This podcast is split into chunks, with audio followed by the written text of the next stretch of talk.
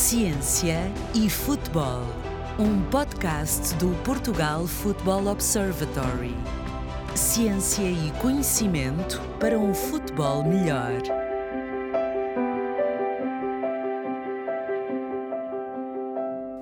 Welcome to the Football and Science podcast produced by the Portugal Football School.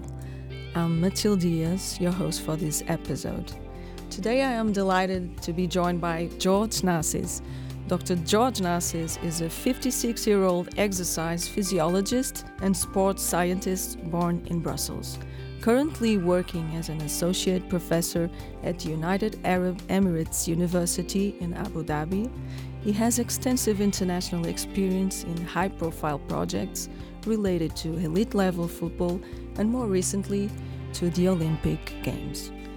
Among his roles, he was the international director of the high performance team for Team China at the Tokyo 2021 Olympics. He co founded and directed the Panathinaikos Performance Lab and was the head of the National Sports Medicine Program Excellence in Football project at Aspetar Hospital in Doha, Qatar. With a long academic and research experience, he is among the most cited scientists in the world according to Stanford University. Consequently, he is often invited to participate in international congresses everywhere. One of those was the Science and Football International Conference in Lisbon, where he looked into the future of football. That's where we met. Thank you for joining us today, George. Thank you very much. It's a privilege for me to be with you. It's a great honor to be joining you, the Society of the Portuguese uh, Football. Um, it's a very, a very exciting opportunity for me. Thank you very much. And I appreciate and thank you very much for the introduction. To start off, do you mind telling us a bit of your journey? How did you start in the sports science and what was your drive? Sure. I'm, um, as you said, I was born in Brussels, but I'm Greek in origin, and uh, we you know, sports in Greece is a very big uh, issue. Uh, we do use to participate in sports from the early ages of life. Um, I was a student in the high, student in the high school uh, when I first joined uh, sports and sports activities outside the school, and uh, I fall in love with sports. Uh, although I had the various opportunities to join other departments within the University of Athens, I decided to apply for the Physical Education and Sports Science Department at the University of Athens, where I got accepted after the proper examinations. I graduated from this university. I got into the coaching um, business. I have been a coach in, uh, in uh, other sports. And I was always concerned about how to get more depth in my knowledge in sports science. Um, so I applied for a scholarship. I got this national, the state scholarship to study abroad, and I was very fortunate to get an acceptance letter from Loughborough University, one of the top universities in the world in sports science. I stayed there for two years. I studied sports science and exercise physiology and uh, then I returned back to Greece where I completed my PhD studies, whereas at the same time, always working in the field of sports and sports science. So I was always uh, connected from the early ages of my career. I was trying to connect academia with the outside world of the academia, what we saw we called industry as well, so in in the sports domain. And um, after my graduation of PhD, I got a position. I was a faculty member at the University of Athens, and I had also the opportunity, after a long journey in football and football science as well, to be offered this um, position of uh, leading the lab of Panathinaikos Football Club. That was back in 2007, and uh, we had the opportunity with my talented colleagues and uh, the head of the head coach as well as the leading team of the club to build uh, a club to build the sports science lab which was trying to connect science with practice uh, in football. We had successful years with uh, Panathinaikos Football Club. The team did very well. I believe this was due to the hard work of the players and the coaches and the administration. We, as sports science and my team, we try to contribute and assist into this success story of Panathinaikos Football Club. I then got an offer um, to join uh, Qatar and uh, and work on how to build the sports science culture and sports science in the youth clubs in uh, in the clubs in the state of Qatar, starting from the youth, because the idea at that time, back in 2011, was uh, how to build the future generation for the World Cup that was expected to be hosted in 2022. And uh, so I went to Qatar, and there I was the head of excellence in football project, which was uh, part of the National Sports Medicine Program in Aspetar, a renowned uh, hospital uh, worldwide. And um, I stayed a few years uh, there. I was, um, I believe, with my colleagues, we we did our best in order to bring together sports science uh, for the football players and the football coaches starting from the youth. Uh, I had then the opportunity to join the team of uh, Team China as the international director for this for the high performance team for the Olympics. I was uh, very fortunate again in my life. I met another uh, big group of talented people there. Unfortunately, the COVID hit us, and then uh, everything uh, changed in our life and we, uh, as you know, China uh, closed the borders, so it was very difficult for people to move then into China.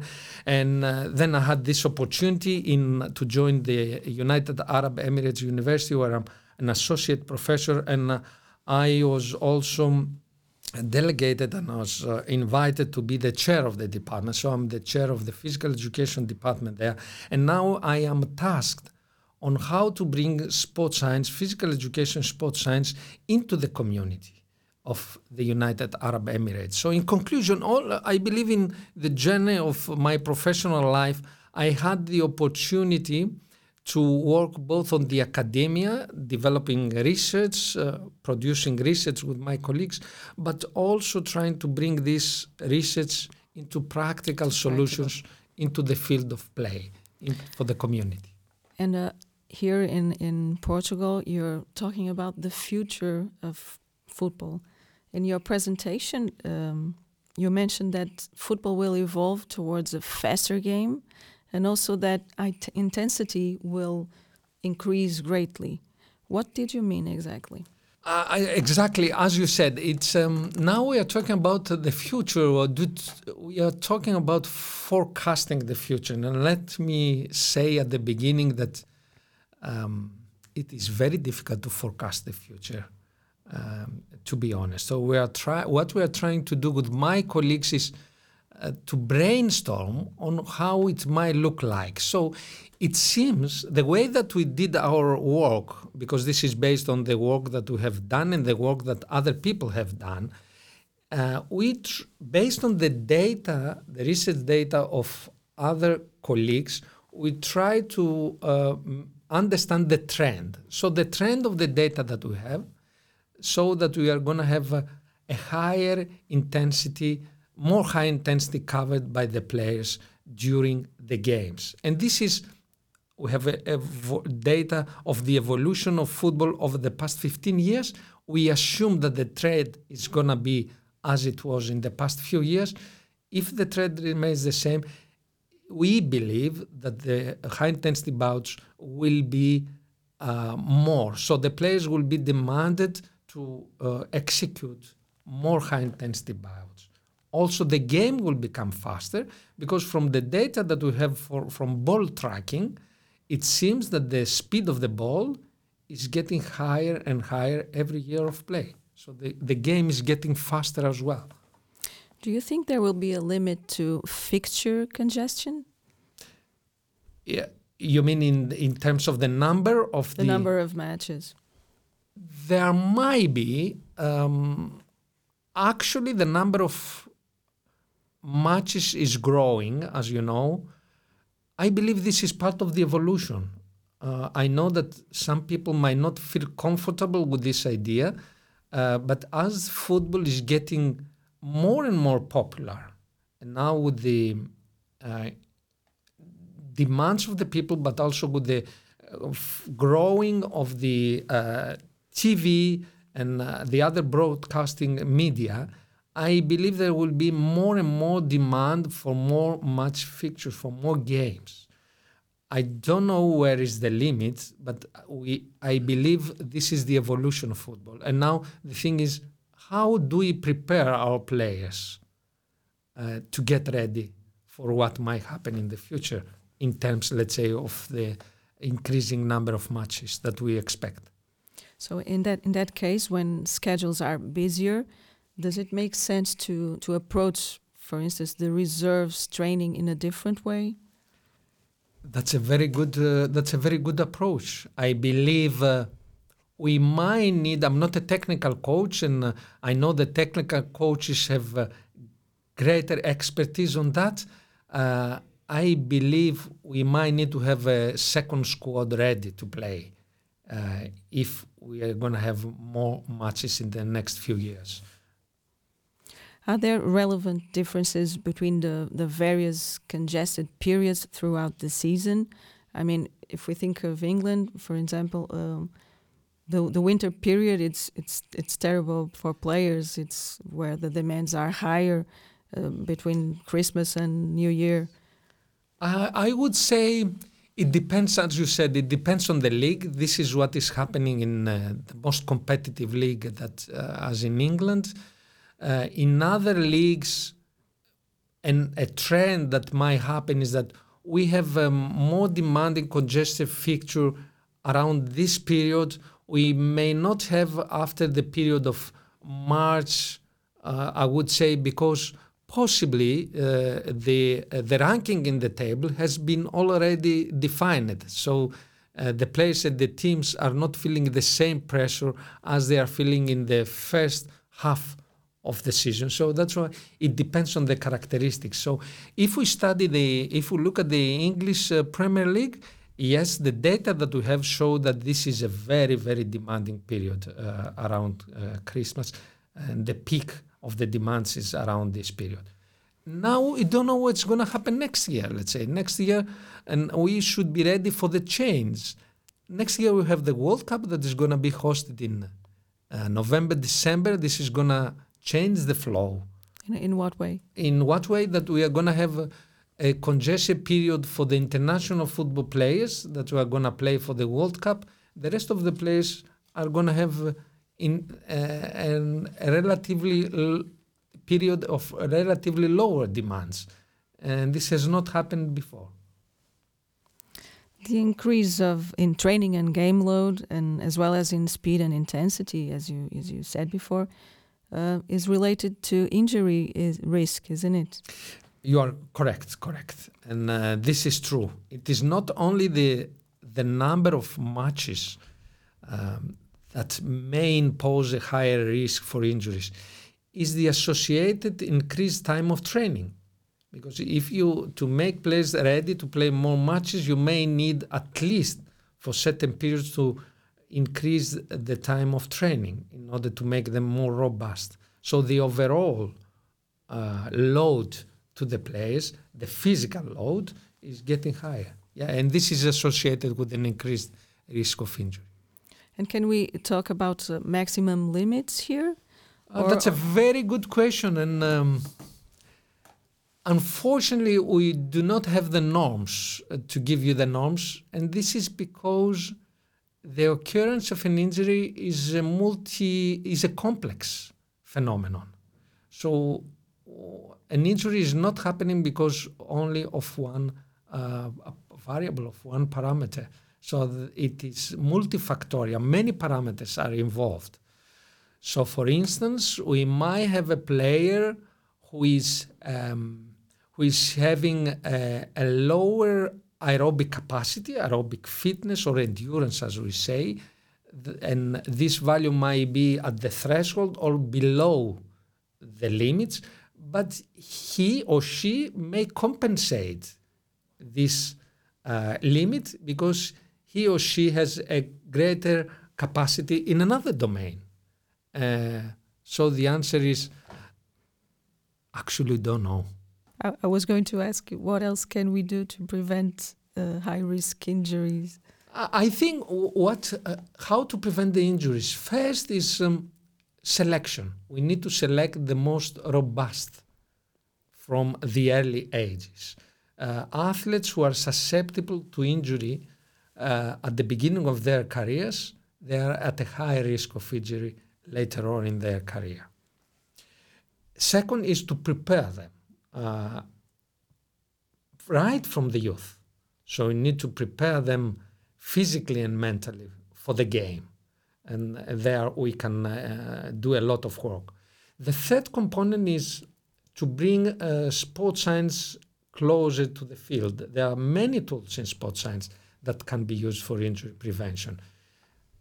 Beside the what many people know about injury prevention training, we do know now more about how to do the most appropriate exercise in order to prevent injuries. We have now new technologies to monitor the players. Um, you are aware about the devices that the players are wearing, let's say for GPS devices.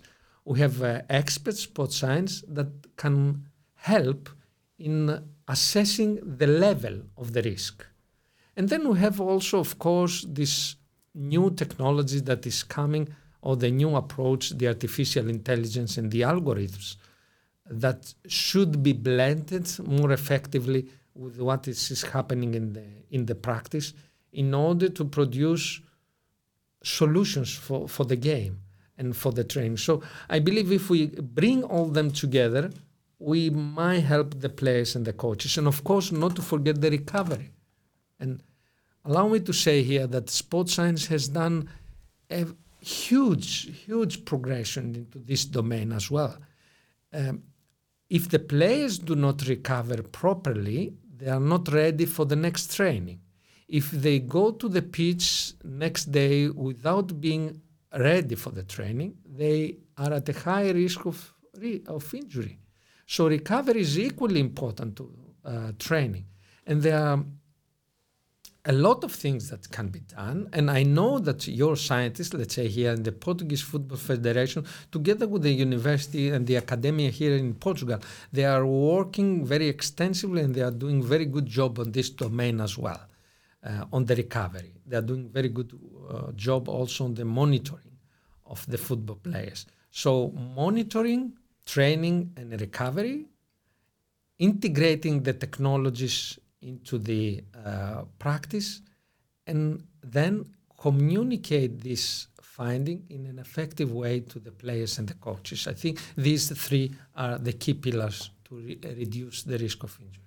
Speaking about that close relationship with the coaches, uh, I'm going to quote uh, a coach that everybody knows, Sir Alex Ferguson. He said uh, in, in an interview in 2013 I'm going to quote him now. Sports science, without question, is the biggest and most important change in my lifetime. It has moved the game onto another level. Sports science has brought a whole new dimension to the game. My question for you is why don't all coaches understand and use sports science research in their coaching methods?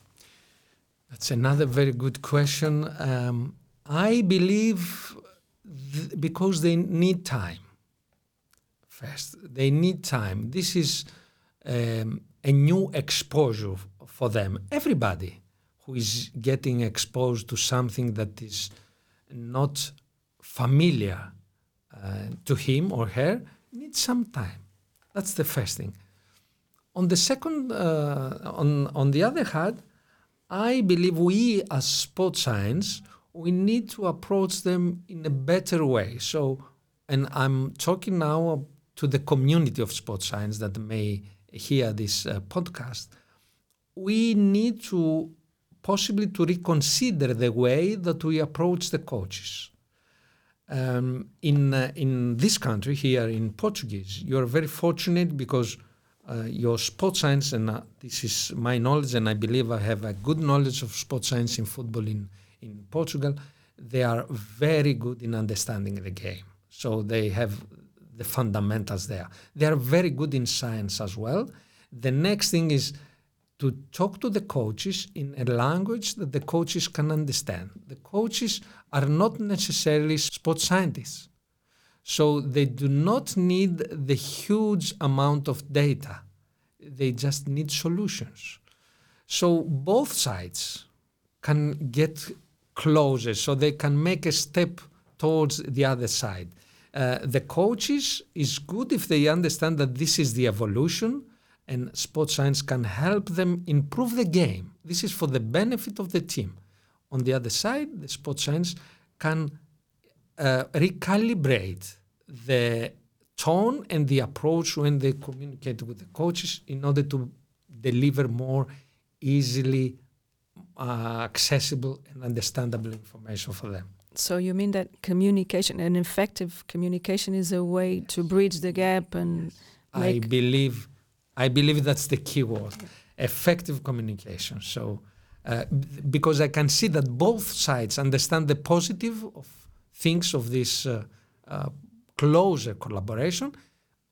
Both sides, to be honest, they need more time, and the coaches also need more time to understand uh, what is happening with, in terms of sports science, and uh, buying a little bit of time, and with the fantastic opportunity that you provide here in the Portuguese Football Federation of uh, uh coaches education courses, uh, the gap, the the two, um, the sports science and the coaches will uh, come closer.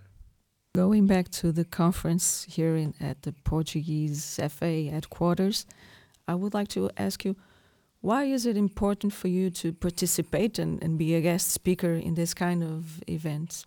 I believe it's very important for me in order to keep my communication with the community. I would uh, say that uh, I'm an academic who loves to live within the community. Uh, I think this conference is a very good opportunity to communicate. So I, I learn from the people here. I'm excited with the model of football knowledge delivery, translation and delivery that we have adopted here. And I would like to be part of this model. Uh, and this is also helping me to understand from the coaches.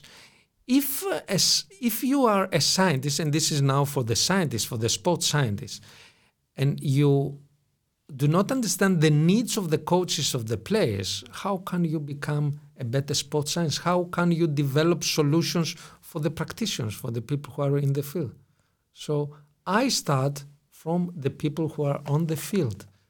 And then I go back to the lab with my colleagues, trying to find out the best solution for the coaches and the players. You often work with Portuguese researchers. What are your views on the, the Portuguese state of the art in this subject? As I said to you from right from the beginning, I would say I'm privileged to work uh, with the Portuguese sports scientists. I think sports science in Portugal is at a very high level. And this is um, due, of course, to the universities. You have uh, good universities, uh, good sports science uh, departments. And uh, in terms of football, you do also have people who understand how the things are happening in the field. And uh, I think this is the receipt uh, for the success story that you have built here. What advice would you give to a university student wanting to become a researcher in sports like you? For for a young researcher who uh, a young uh, student in the university, I would say trust your curiosity. Uh, try to forecast what might happen in the next three to five years from now in order to be in a position to select a topic that will be of interest for the rest of the people, not only for yourself, and then ask a question that will provide a solution for the end users. And hopefully, always keep in mind that we are working for the community. this uh, I would say this is fundamental, uh, not only for the young researchers but for all of us. And I keep this as um, one of the principles of my work as well, and for the work of my team. Uh, I keep asking, is this what I'm doing today of within the interest of the community? Is this to provide the solution for the coaches, the players, or the end users? If it is of value, then let's go ahead. If it's not of value and it's just the subject of my curiosity, okay, that's another project, but this is not a big project, so it can uh, be pending. And this brings us to the end of this episode. Thank you so much, George, for coming on this podcast and sharing this expertise with us. I found it really, really useful and insightful, and I'm sure the listeners have too. Thank you. Thank you very much. You are listening to the Science and Football podcast. You can find this episode at portugalfootballobservatory.fpf.pt. Thank you for listening and stay tuned for the next episodes. Ciência e Futebol, um podcast do Portugal Football Observatory. Ciência e conhecimento para um futebol melhor.